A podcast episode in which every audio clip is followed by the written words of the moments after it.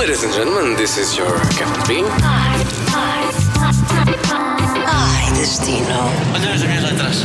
Ai destino, ai destino. O rapaz que está à minha frente já percorreu mais de 35 destinos. Bruno Neto, o- que profissão é esta que te leva a tantos locais do mundo? Bem, antes de mais, quero, quero agradecer este, este programa que é fantástico porque não é só um destino, são tantos destinos e, e é engraçado quando eu comecei a ver toda a gente que estava lá, vi alguns amigos e algumas amigas minhas, então estou muito contente de estar aqui. Ai, que bom. Ah, Obrigada e, eu. E claro, e pela apresentadora que é 5 estrelas. Eu, eu já fiz muita coisa e eu cada vez eu me reinvento.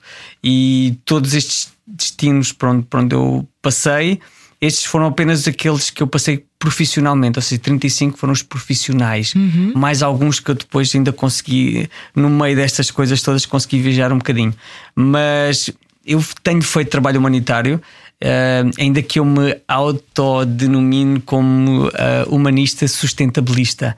É assim que eu me apresento às pessoas, que é um bocadinho estranho, mas é assim que eu me sinto. Ou seja, eu tenho trabalhado em, em catástrofes humanitárias, tenho trabalhado em projetos de desenvolvimento em quatro continentes e pronto, há 15 anos que eu faço isto. Traduz-me isso por miúdos. O que é que isso significa? Que tipo de trabalhos é que tu fazes? Trabalhas com ONGs? Exatamente. Eu trabalho, tenho trabalhado com, com, os, com os três setores, com o setor público, privado e não governamental, mas sobretudo o não governamental. Projetos de desenvolvimento ou catástrofes humanitárias ou emergência. Eu tenho feito de tudo. Ou seja, por exemplo, eu estive na, na Serra Leoa durante o ébola, uh, trabalhei em zonas de guerra no Congo, em todo o oeste do Congo. Uh, e aí foram, portanto, aí as situações, uh, e também no Médio Oriente, onde vivi dois anos, uh, Jordânia, Síria, Líbano, Egito, Palestina, e foram sempre em situações de, onde é quase impossível construir, ou seja, é dar o primeiro apoio, é dar a primeira, a primeira ajuda para que as pessoas possam sair de uma situação dramática ou drástica. E essa é uma, uma, parte, e depois outra parte é parte de, já da parte da construção da vida das pessoas, ou construção de coisas que ajudem ao restabelecimento da vida das pessoas com maior, com, com mais sustentável possível, de forma que as pessoas não necessitem sempre de ajuda para poderem ter uma vida digna.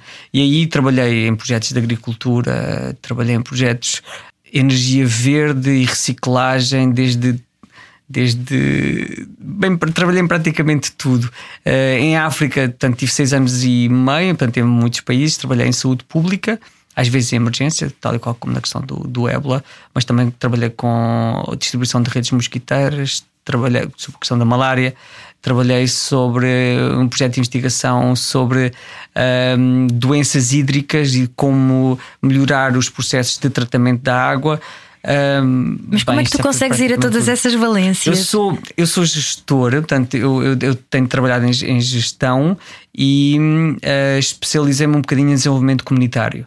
E juntando a parte comunitária à parte da gestão, eu, eu tenho ferramentas para poder saber o que é que é necessário num projeto, mas depois tenho pessoas técnicas uh, que são essas que são especialistas nas áreas, por exemplo, quando trabalhei na, na Serra Leoa durante o ébola, eu estava a gerir a organização, era uma organização médica, os meus colegas de trabalho eram médicos, enfermeiros, farmacêuticos, e eu era responsável pela gestão de toda a operação e toda a logística da, da, da, da segurança, porque era extremamente importante, segurança a todos os níveis, até a própria segurança humana, não é? Um, e depois nós acabamos uh, por nos especializar um bocadinho em praticamente tudo o que é geral. Portanto, eu, eu costumo dizer que eu sou um gestor generalista, um, mas depois acabo sempre por, por aprender, lá está, com os meus colegas médicos, os meus colegas da agricultura, os meus colegas de. Nós, por exemplo, na América Central, tive a fazer construção de estradas e de portos, pequenos portos para, para, para pescadores coisas que eu não sabia fazer, não é? Mas sabendo que temos um projeto que tem determinadas datas, determinados objetivos, uh, que deve ser feito com determinado tipo de pessoas, depois aí é aquilo que eu sou um bocadinho bom, que é alinhar os recursos e arranjar soluções e meter tudo a trabalhar e meter tudo a funcionar. E normalmente a coisa pronto, até tem corrido bem e, e pronto, estou muito, muito contente com todo este percurso de 15 anos o qual eu decidi parar agora um bocadinho, fazer uma pausazinha. Porque nos últimos 15 anos tu não paraste em Portugal, basicamente. Eu não parei. E eu, eu nos últimos 15 anos eu basicamente eu estive a viver para os outros. E chegou um ponto, não sei se foi com a crise dos 40, porque o ano passado fiz 40, mas eu não sei se foi a crise dos 40, mas eu disse: Mas espera lá, tu e eu? quer ter uma família, eu quero ter, quer ter rotinas, quer dizer, eu, eu, adoro fazer pão, adoro, adoro cozinhar, e em muitos destes sítios eu não podia fazer nada. E, e disse: não, chega, tenho vivido para os outros todos, agora quero viver um bocadinho para mim, não deixando de dar aos outros, não é? Portanto, eu voltei para Portugal, tive, tive, tive praticamente um ano a procurar trabalho, uh, que não foi fácil, ainda que eu lá fora tenha. tenha tenha, tenha imenso respeito e, e lá, lá, está, já geri milhões, já geri uh, organizações, pessoas, profissionais de todas as áreas. Eu chego cá, eu, o meu currículo para já assusta um bocadinho porque tenho 40 anos e já fiz tanta coisa em tantos sítios com tanta gente. E cá em Portugal nós já sabemos que as coisas funcionam um bocadinho por, eh, por eh, ligações ou por, ou por processos mais lentos, não é?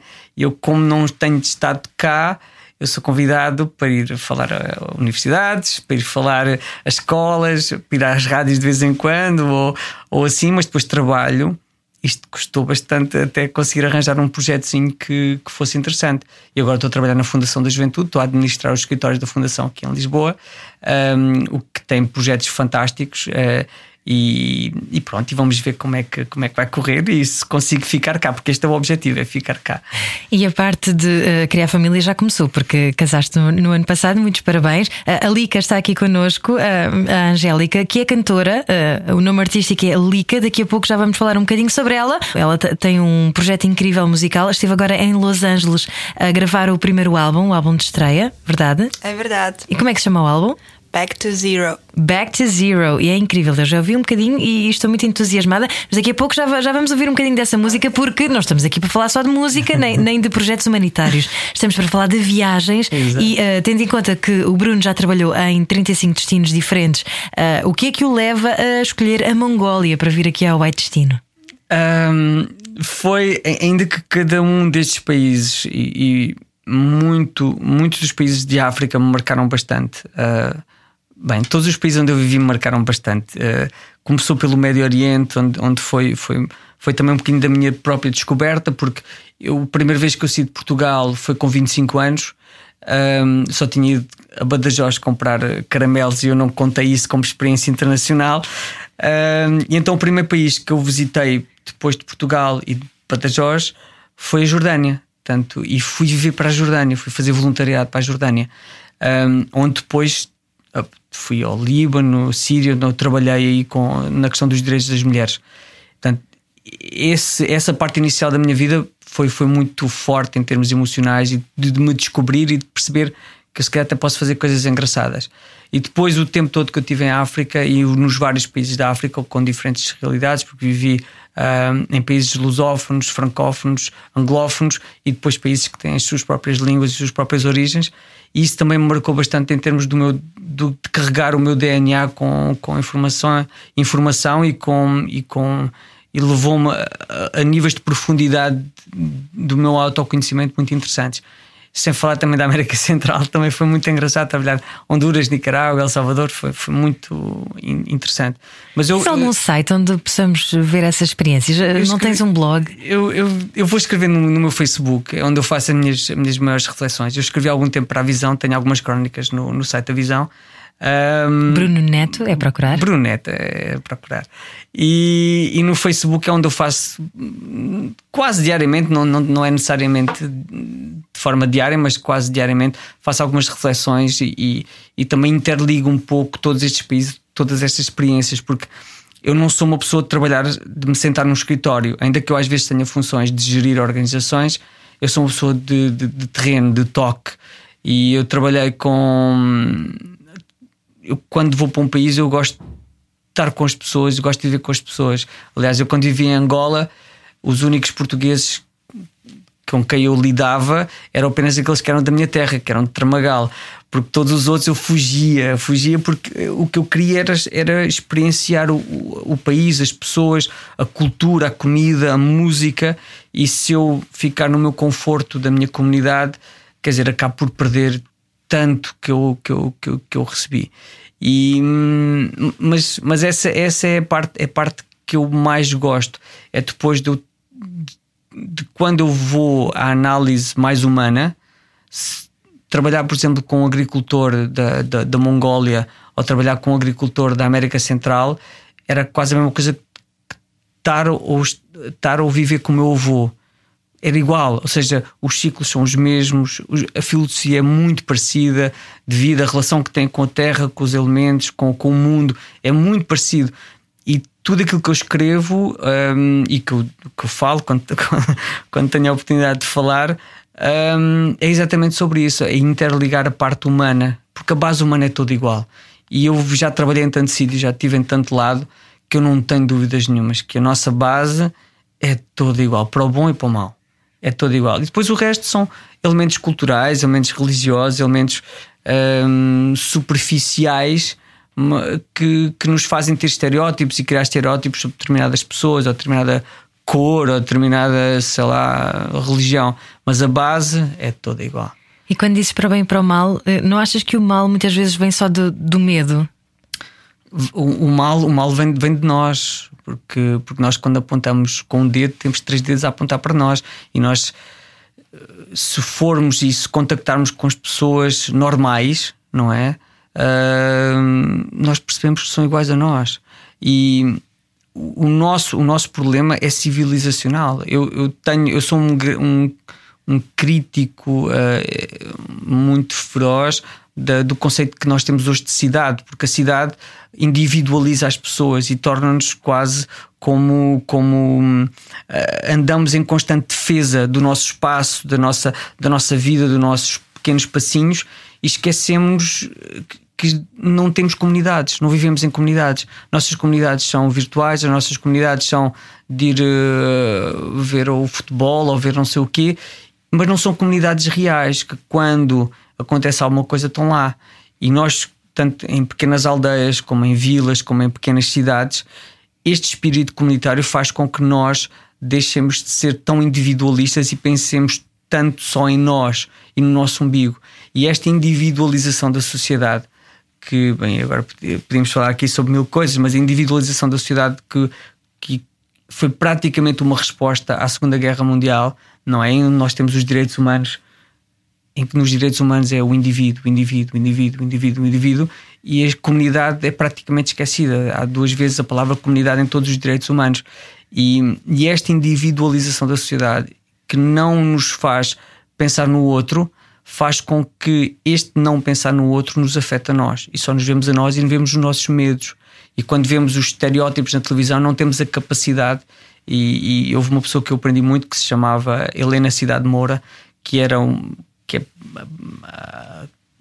foi considerada como a mãe da literacia em Portugal, e ela dizia isso, ou seja, nós, nós não temos, nós, nós por termos tanto, por nos basearmos tanto em estereótipos, nós não nunca damos o passo para ir além do estereótipo. Ou, nunca damos, quer dizer, dificilmente nós daremos esse passo para saber que é que é aquela pessoa que tem uma cor diferente, ou que tem uma língua diferente, ou uma cultura diferente, ou um cabelo diferente, ou tem uma tatuagem sabe-se lá, não é?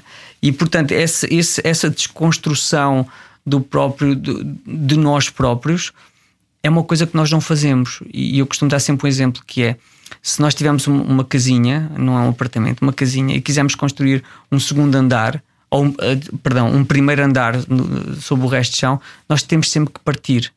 Temos sempre que partir o telhado, partir um bocadinho da parede, porque senão o cimento nunca vai colar. E isso de nós podermos subir um bocadinho mais, nós temos que partir aqueles que são os nossos preconceitos, aquelas que são as nossas, uh, as nossas ideias uh, fixas ou aquelas que nós vimos na televisão. E se nós não tivermos essa capacidade de partir um bocadinho, o cimento jamais vai colar. Jamais nós poderemos fazer um primeiro andar num resto de chão que tem um telhado muito duro, não é? Então, se nós não tivermos essa capacidade de nos uh, criticarmos, de nos questionarmos, jamais poderemos ter uma relação saudável com o mundo. Jamais. Incrível.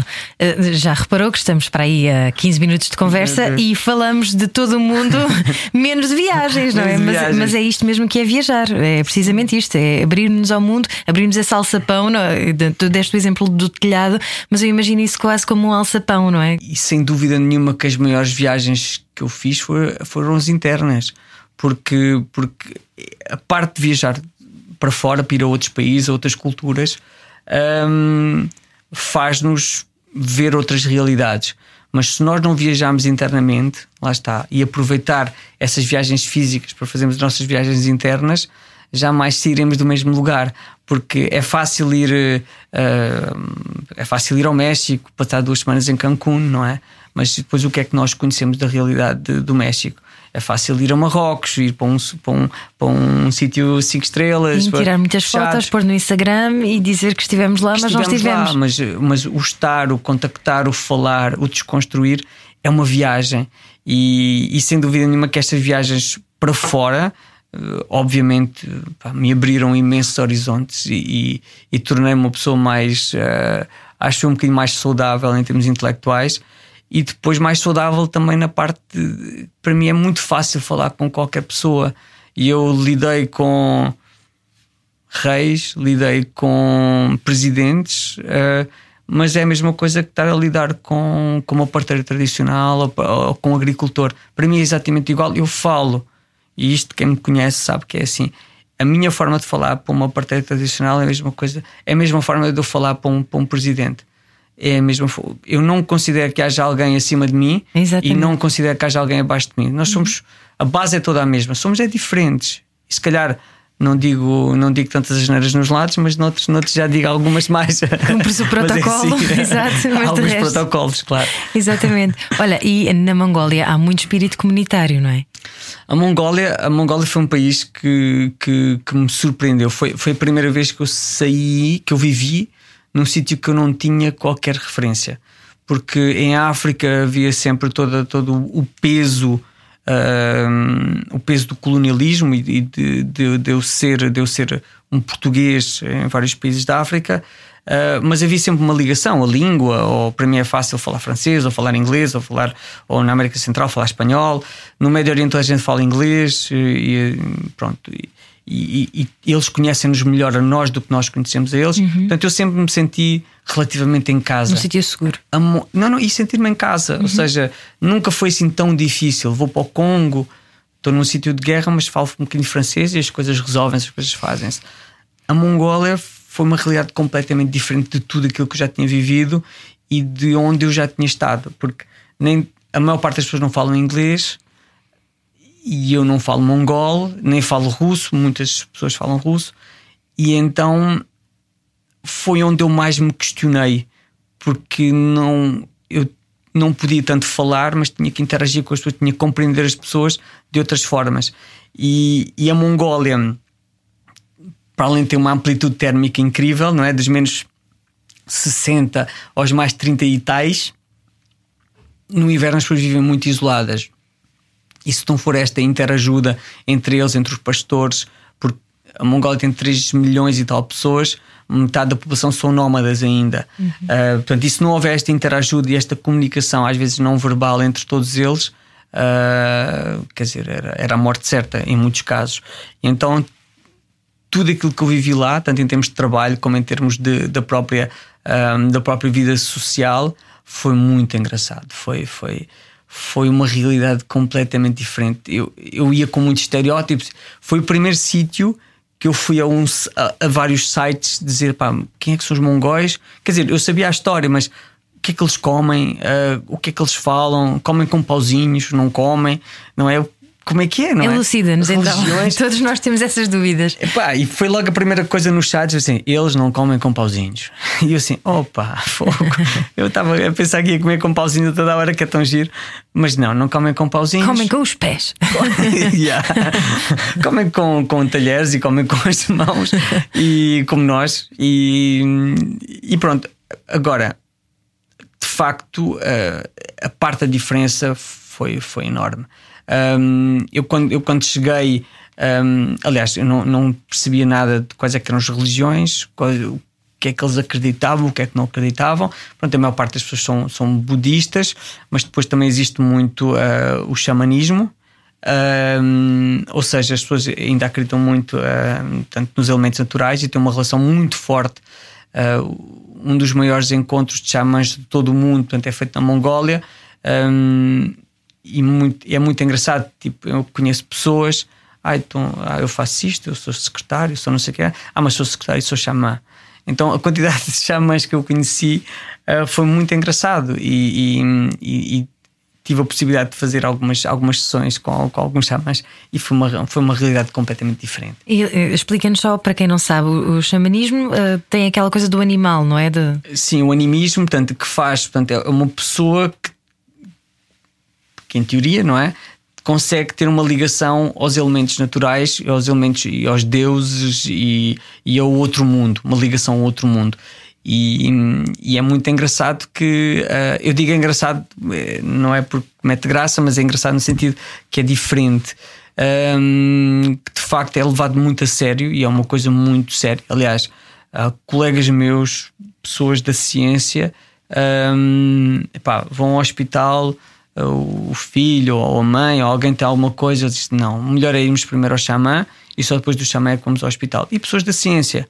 Portanto, eh, de facto, aquilo que nós acreditamos é, é uma coisa incrível, não é? é nós, nós, nós somos muito mais do que aquilo que a ciência que a ciência nos diz. Até porque a ciência está sempre a reinventar-se, não é? Como não? Que hoje é verdade, amanhã já não é. E, e, toda esta ligação com os elementos naturais também me ajudaram a enriquecer-me a mim, não é? Ainda que eu já tivesse eu sempre fui uma pessoa muito ligada à parte de sustentabilidade e, e, e, da minha relação com o planeta, a minha relação sempre fui assim, desde, desde, desde pequeno, desde, desde mesmo pequeno que eu sempre fui assim.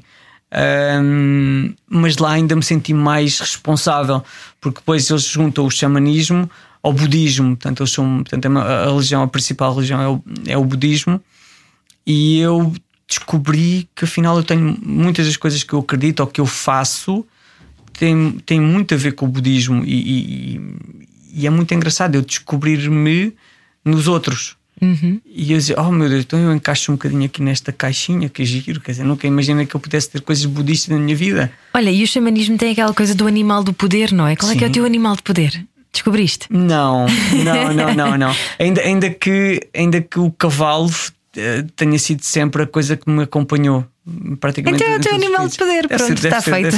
Não sou xamã, mas olha, estou aqui a tirar para o ar. É capaz, é capaz de ser o cavalo, mas foi o cavalo. E lá, e lá portanto, eles, eles a cultura do cavalo é, é, portanto, é enorme. É cavalo, cavalo, cavalo, cavalo. Então adorei, adorei isso e pude, pude passear imenso de cavalo também na, nas estepes mongóis. Um, e é um destino que, que, que eu aconselho as pessoas a irem. Um, devem ter sempre guias, porque é impossível, não, não vou dizer impossível, mas é muito difícil viajar sem falar a língua e as pessoas não falam inglês. E é sempre bom ter um, um guia local ou ter pessoas locais que nos ajudem a, a traduzir aquelas são as nossas uh, vontades, não é? Mas a Mongólia é um sítio que ainda está muito cru, ou seja, ainda não está demasiadamente um, uh, eh, gentrificado ou Airbnbizado ou, ou aquilo que seja, ou ocidentalizado, ainda que na cidade se tenha tudo, ou seja, por exemplo, em Ulaanbaatar, portanto, que é a capital da, da Mongólia, foi onde eu, onde eu vivi a maior parte do tempo. Quanto tempo é que viveste? Um, vivi praticamente um ano, foram 11 meses e tal. Um, e tive a sorte de poder ver as quatro estações, ou seja, ver a neve e, e tive menos 43 foi, foi o meu, meu, máximo dos mínimos e depois tive até mais 30 e tal. Uh, pá. E foi lindíssimo ver as steps um, cheias de neve. Foi lindíssimo ver as steps uh, cheias de neve outra vez. não, não, completamente verdes okay. ou completamente amarelas e douradas. Ou seja, foi, foi muito bonito. Tive, tive esta possibilidade de ver a Mongólia em várias perspectivas e, e eu aconselho de facto as pessoas a poderem ir a, a países destes, como Mongólia, Cazaquistão, a todos estes países que ainda não estão demasiadamente. O Uzbequistão também, tenho, tenho amigos no Uzbequistão. Uh, perdão, e Kirguistão, Uzbequistão não tem ninguém. Que são diferentes e não entram dentro daqueles que são os circuitos normais. E acho que as pessoas, para, para descobrirem um bocadinho mais, devem ir para circuitos que são um bocadinho mais alternativos. Um, tal como, por exemplo, quando eu fui ao Egito, eu fiz o mais alternativo do Egito. Eu, eu tive cinco dias dentro de, um, de, uma falua, aqueles barquinhos de 9 metros, a fazer o Nilo e não tive com os outros turistas todos. Portanto, é, bom que as pessoas saiam um bocadinho dos percursos normais e tenham essa, também um bocadinho dessa coragem de sair desses percursos normais, mas desafiem-se e, pá, e vai estar tudo bem. Mesmo sendo um destino difícil, não é? Com temperaturas extremas. Como não? Como não? E, e aí é interessante que eu, eu, eu eu estava a viver, eu antes de ir para a Mongólia, eu estava a viver na ilha de Moçambique, ou seja, vivi quatro meses de chinelos e de calçõezinhos muito curtinhos e t-shirtzinha muito curtinha também. E tive dois dias entre Moçambique e a Mongólia. Portanto, eu vi a Portugal, fui a uma loja de desporto, fui comprar os casacos mais XPTO, ainda assim era setembro. Todas as lojas me diziam: Você está maluco, agora quer, quer botas para menos de 30, quer dizer, não faz sentido nenhum, nós não temos nada disso. Temos aqui estas que, pronto, que dá para a chuva. Eu assim, não, é mesmo gelo, gelo. Então eu fui sem levar praticamente nada para a Mongólia e tive a sorte de poder uh, também viver um bocadinho como os mongóis, ou seja, um, vestir as coisas que eles vestiam, ou seja, eu, eu, eu, tinha que vestir, porque lá é assim, tinha, tinha que vestir pele, tanto peles de, de animais, porque por mais casacos que eu tivesse, que são todos XPTO das lojas, pessoas viveram milhares de anos assim, portanto, e, e, também se faz, uh, portanto, é, como é uma cultura rica, baseada em coisas pobres, uh, portanto, em valores pobres, portanto, quando se mata um animal para comer, todo o animal é utilizado como nós fazíamos aqui há muitos anos atrás, uhum. como os meus avós faziam. Não se mata em vão, não é? Aproveita-se tudo. Uh, uhum. Para já há o respeito pela morte, ou uhum. seja, uh, o animal é sacrificado, mas é, é, é, pensado, ou seja, há quase um ritual antes da morte do animal, portanto, eles fazem isso antes de matar uma ovelha, antes de matar uh, um cavalo, portanto, come-se cavalo, come-se come come -se os animais, quase todos, mas há quase como um ritual tipo de pronto, lá está, de paz, não é? Entre o caos e o cosmos, como eu costumo dizer, daquela morte, daquele sacrifício, mas depois tudo é aproveitado. E isso é a parte, é parte boa, portanto, que, que não, é, não é uma morte em vão.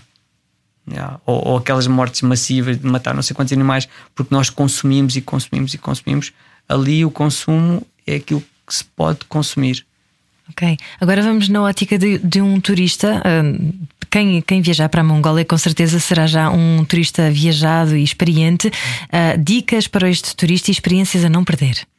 Portanto, acho que sem dúvida nenhuma tem que ler bastante, ou seja, prepararem-se bastante uh, para perceber as coisas mais básicas, especialmente a parte das temperaturas. Ou seja, não é chegarem lá no inverno e comprarem lá um casaco, mas têm que levar coisas daqui, obviamente. Um, lerem bastante, portanto, uh, poder perceber um bocadinho mais, porque é uma cultura completamente diferente, hábitos de comida e de bebida completamente diferentes. A questão de haver portanto, muito álcool também é preciso ter um bocadinho de cuidado, porque porque com alguma facilidade as pessoas bebem demasiado. Isso é para aquecer, não é? é para aquecer, mas depois aquece tudo e, e, fica. Pronto, as pessoas têm que ter um bocadinho de cuidado sempre, ou seja, uh, mas irem abertos, irem abertos ao diferente e Uh, Portanto, preparem-se, primeira noite vão ficar embriagados, a partir daí embriagados lidem com isso. mas ainda por cima não bebo álcool, mas, uh, mas pronto, metia sempre porque nas casas eles, eles tratam-nos muito bem. Quando nós vamos um, fazer uma viagem e vamos a um yurt, portanto, a uma uh, um, aquelas tendazinhas que nós vemos redondas. as pessoas convidam-nos sempre para entrar e dão-nos sempre, sempre, sempre, sempre álcool. Uh, e eu mesmo que não bebesse, portanto, eu punha sempre portanto, a tacinha na, na boca, para molhava os lábios, porque sinal de respeito. E, e, é isso, ou seja, e estarem preparados para comer muito borrego, as pessoas comem portanto, muito, muito ovelhazinha. Um, eu vou só contar uma coisa que é horrível, mas foi muito engraçado. Eu, como adoro experienciar a comida, tudo dos outros, não é? Eu comi todos os pratos tradicionais na primeira semana. E, e praticamente é, é, pronto, é quase tudo ovelha, pronto, quase tudo é borrego. O meu, o meu odor corporal eu cheirava a, a, a borrego tudo o que era, tudo, toda a minha vida cheirava a borrego, todos os meus pensamentos cheiravam a borrego. Foi uma coisa incrível. Eu depois tive que fazer um detox e comer mais vegetais, que também eram difíceis, por causa da questão de não haver muita agricultura. Um dos meus projetos era instalação de, de, de, de, estufas uh, especia, especiais portanto, para temperaturas menos 40, menos 50, para, para que as pessoas possam ter uma vida um bocadinho mais saudável em termos de nutrição porque de facto é impossível viver-se com, com importação de produtos que vêm da China, da Coreia, mas depois, quer dizer, eu via as alfaces todas desgraçadinhas nos, nos, nos, uh, nos, nos supermercados, os tomates todos, todos coitadinhos, e de facto as pessoas têm, têm problemas de nutrição graves porque não têm acesso a cultura, como deve ser, da cultura nutricional. E esse foi um dos meus projetos de, de podermos Uh, acho que construímos mais de 40 estufas em várias zonas um, e demos alguns incentivos uh, financeiros para que outras pessoas pudessem construir. E foi muito cheio. Bravo. Além dos iurtes, alguma coisa que tu recomendes que as pessoas vão visitar? Viagens a cavalo que uh, vão ao deserto de Gobi, acho que é muito, muito, muito, muito giro.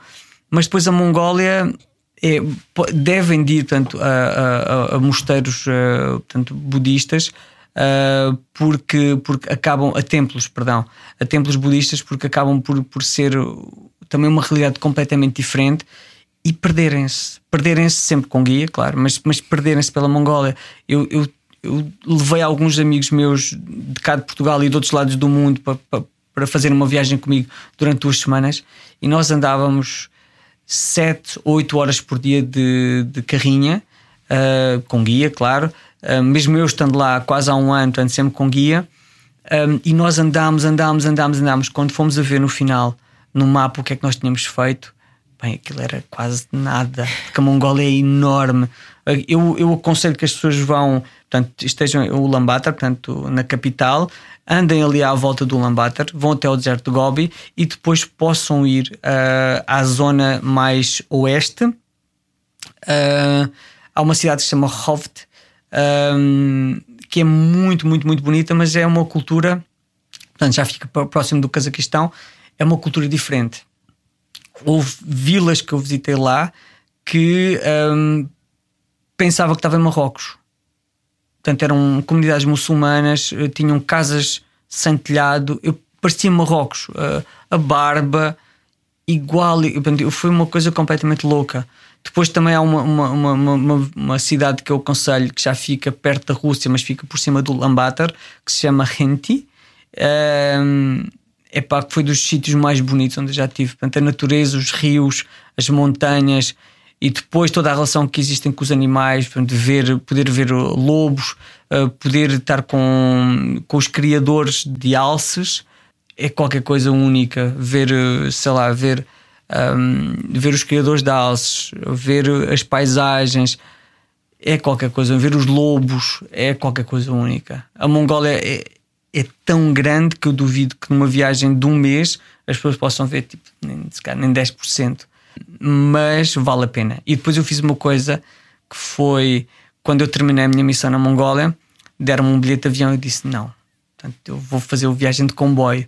Então eu fiz a viagem, fiz o transsiberiano de Ulaanbaatar até Moscovo. Uh, foram seis dias dentro do comboio. Uh, e foi das viagens também mais maravilhosas que eu que já vi. Tive a oportunidade de passar toda a Rússia e foi numa altura de, de verão, ou seja, pá, é lindo, lindo ver os lagos, os lagos, as florestas, as cidades da Rússia. Uh, e depois apanhou o avião tanto de, de Moscou para, para Lisboa, mas o Transsiberiano vale a pena também. Vale a pena fazer isso. Muito bem. Bruno, eu estou a gostar muito desta viagem. Uh, já estamos com 30 e muitos minutos de conversa e eu queria que tu me uh, dissesses se, se, tens mais alguma recomendação para uh, quem quiser viajar até à Mongólia e, e, se, por exemplo, se costuma inserir a Mongólia em circuitos turísticos ali da, da zona. Portanto, eu sei que há alguns pacotes de algumas agências que Sim. levam até ao Cazaquistão e por aí fora, Sim. não é?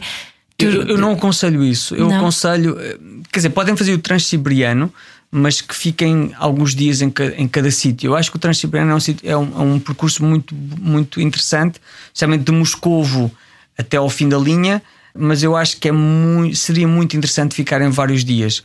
Mas eu não aconselho fazer tipo uma viagem de duas semanas, uma semana à Mongólia outra semana no Cazaquistão.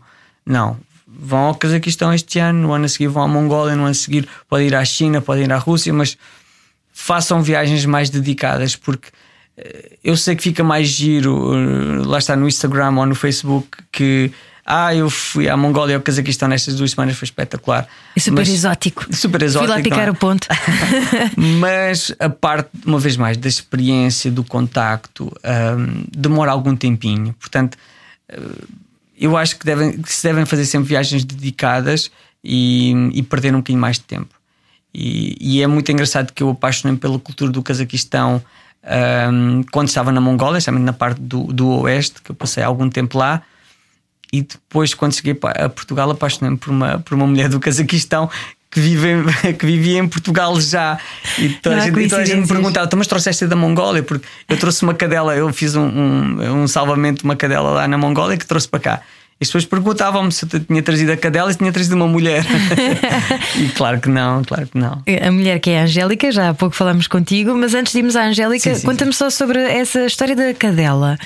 Como é que foi essa. Quer dizer, tu trouxeste uma cadela da Mongólia e não foi uma coisa fácil de se fazer. Não foi uma coisa fácil, aliás, foi, foi, foi das notícias mais lidas em Portugal, porque a, a Fernanda Câncio fez uma entrevista sobre, sobre esse, essa salva, esse salvamento no, no DN e foi muito engraçado que, que isto tomou proporções completamente gigantescas, porque eu tive milhares de pedidos de amizade e de coisas no Facebook, porque eu estava a ser uma pessoa responsável só por causa disso, porque eu os cães são perseguidos tanto na Mongólia são também são mais é mais um animal Portanto, se nós Eles matamos cabras, uhum. não comem o cão, mas utilizam o pelo do cão para fazer eh, sapatos, botas, uhum. para fazerem chapéus, para fazerem casacos, para se protegerem do frio. E o, e, a, e o pelo do cão normalmente é para as pessoas mais pobres, porque ter, uma, ter uma, um pelo do, de um animal mais uh, exótico ou, portanto, é mais caro, não é? Um, então os cães portanto, são, são também utilizados como portanto, são mortos, não é? Uh, em alguns sítios são como todos os outros animais, são para quem saiu fora, de, para quem entrou só no, no, na parte comercial e, e, mata os animais só por causa da pele, fazem-se atrocidades horríveis. A maior parte dos animais são todos. Uh, um, um, a pele é tirada com eles ainda vivos. Uh, e isto acontece com muitos animais mesmo e é uma coisa horrível. Aliás, podem procurar na, na, internet e vão ver documentários horrendos, porque muitos dos casacos de pele que nós temos, inclusivamente no mercado ocidental, é deste tipo de, de, de, situação. Por isso é que eu sou completamente contra o mercado, os grandes mercados de tudo, de carne, de, de, de comida, de fruta, porque há sempre uma, um aproveitamento horrendo daquilo que é, daquilo que é o sofrimento das outras pessoas. Tanto como há escravatura no mercado do chocolate ou no mercado do café, a questão da, carne ou a questão do pelo, do pelo dos animais é incrível. Portanto, esta cadela ia ser naturalmente caçada, portanto ela chama-se Mushima, quer dizer coração em Kimbundo, que, me, que, que, Angola também me marcou bastante, um, mas ela pronto ia ser caçada e opa, apaixon... eu, eu tinha andado a fugir de todos os animais que eu adoro animais, mas com ela foi impossível. Tanto apaixonámos um pelo outro e depois eu ainda pensei que se calhar podia deixá-la com uma colega minha lá, mongol, mas foi, fui incapaz. E foi, a única coisa que eu fui, fui fazer fui, fui responsável por trazer a, a cadela para cá. Só que depois isto tomou proporções completamente loucas, porque eu apenas estava a ser uma pessoa normal e as pessoas tomaram-me como se eu fosse um herói, quer dizer, mas nada disso, ou seja. Mas legalmente foi fácil trazer um animal? Foi, foi incrivelmente difícil. Desde, desde recusar os vistos à minha amiga que em teoria vinha cá, portanto, trazer uma cadela. Uh, portanto, aí o Estado português acho que funcionou muito mal e eu foi, foi por causa disso também que, que acabei por ser, eh, por ser eh, entrevistado, entrevistado uh, porque, porque não, me, não acreditaram em mim como cidadão e eu, eu fui, eu quando esta minha colega apresentou visto mongol, uma jovem mongol apresentou eh, os papéis para o visto, eu dei todos os meus documentos legais, desde que tenho, tanto que tenho uma casa, estou a pagar uma casa, mas é uma casa que é minha. E, inclusivamente em 2015 eu fui um, condecorado pelo Presidente da República uh, com Ordem da Liberdade. Eu meti o meu, o meu certificadozinho da presidência a dizer que sou uma pessoa, é pá, pronto, para além de ser um ser humano que paga as contas e, e, e pronto, que não é má pessoa, também fui condecorado, pá, também lá para, para, provar que eu não sou, não sou assim tão mau e podem confiar em mim. E recusaram o visto um, por questões dúbias da, da, da vinda dela cá. E então, pronto, eu aí, pronto, isso foi, foi uma viagem incrível. Tive que voltar à Mongólia, fazer vistos para a Mongólia, tive que voltar à Mongólia, tive que buscar a, Mongólia, a, a cadela, que me deu-me a trabalhar em termos de um, certificados do Ministério da Agricultura de lá, certificados do Ministério da Agricultura de cá, pois ela cá teve que ficar em. Isto é uma história incrível. Podem também procurar por Bruno Neto e Mushima na, na, na, na internet que vão ver que de facto isto é uma história incrível, porque ela depois teve. Eu tive que dizer ao Estado português que isto era um caso de vida ou morte, portanto, senão ela não poderia vir. Portanto, tive que evocar praticamente uma catástrofe uh, ou uma guerra, porque eu expliquei que os animais são esventrados vivos para tirarem a pele, portanto, se ela ficar lá, vai ser morta. E só no, com esses parâmetros todos é que eles me permitiram fazer, abrir uma exceção e ela ficar em quarentena domiciliária em minha casa aqui em Lisboa mas isto foi uma história, uma coisa. E já cá está há quanto tempo? Um ano, faz agora um ano. Eu, há um ano atrás estava eu na Mongólia. Aliás, eu vejo os, as memórias do Facebook. Há um ano atrás estava na Mongólia a tratar dos papéis a correr para ela poder vir cá. Tão giro. Hoje em dia é a Mushima lá em casa, mas também é a Lica, é a, Lica. a Angélica. Agora sim, Angélica. Portanto, uh, ele andou, apaixonou-se pela cultura do Cazaquistão, chega a Portugal, conhece uma miúda do Cazaquistão. What are the odds? Eu chamei isto o Cosmos a bater palmas. Como não? Bem-vinda. Angélica, és professora de música Sim. Uh, e também és artista musical. Tens agora um projeto, chama-se Lika, L-I-K-A. Podem procurar por ti na, nas redes sociais, não é? Estiveste a gravar um álbum em Los Angeles que está quase a ser lançado e eu propunha nós terminarmos esta entrevista com uma música tua. Pode ser? Acho maravilhoso. Boa. E tu já falas bem português para quem só cá está há 4 anos, é incrível, já tivemos a conversar imenso lá fora. Um, Explica-me só este single que, que nós vamos passar agora. Este single chama-se Thousand e vai ser o primeiro single do, do nosso álbum Back to Zero e uh, uma canção sobre, sobre mim quando eu estava sentada no meu quarto e tocar a minha guitarra, que é situação muito normal para mim, e estava uh, a pensar sobre uma pessoa que tinha saudades imensas e, e assim como, como uh, saiu esta canção. Que bonito, muito bem. Então eu proponho nós terminarmos esta entrevista assim. O que é que achas, Bruno? Uma viagem musical com a tua esposa. Parece muito bem. A nossa viagem é musical mesmo. muito bem, olha, adorei conversar contigo. Continua, apesar de agora já estares aqui na, com as tuas raízes bem firmadas em Portugal, mas continua com essa mente aberta e com esse mundo dentro de ti e a espalhar essas histórias que acho que merecem ser ouvidas. Muito obrigada. E muito obrigado. Check out. Ai Destino. Sitting in my room, playing my guitar. I've got so many things to tell you so far. Sitting in my room, and you are really far. I wanna tell you what's in my heart. There was a crazy rain falling to the streets, falling from the skies benches and trees. Was a crazy thing to fall in love with you, to fall in love so bad, to fall in love so deep, yeah. There was a heavy rain, heavy rain. I dragged my ball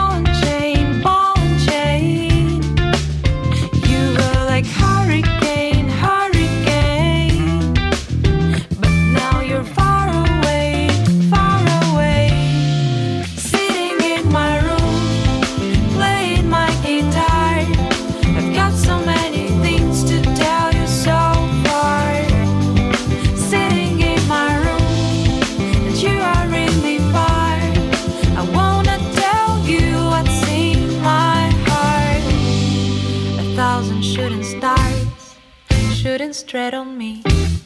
I won't give up on you. Please don't give up on me. I think about you more, more than you could think. You run away from me.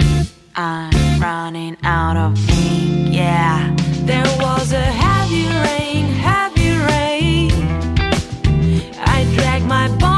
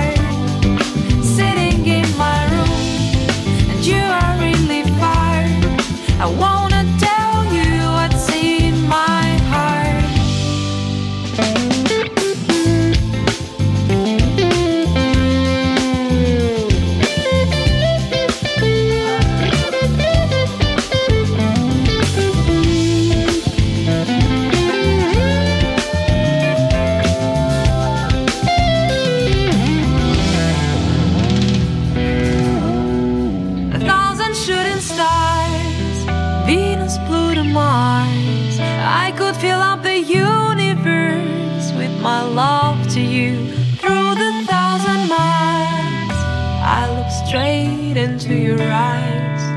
Though it is a crazy dream of you, sitting in my room,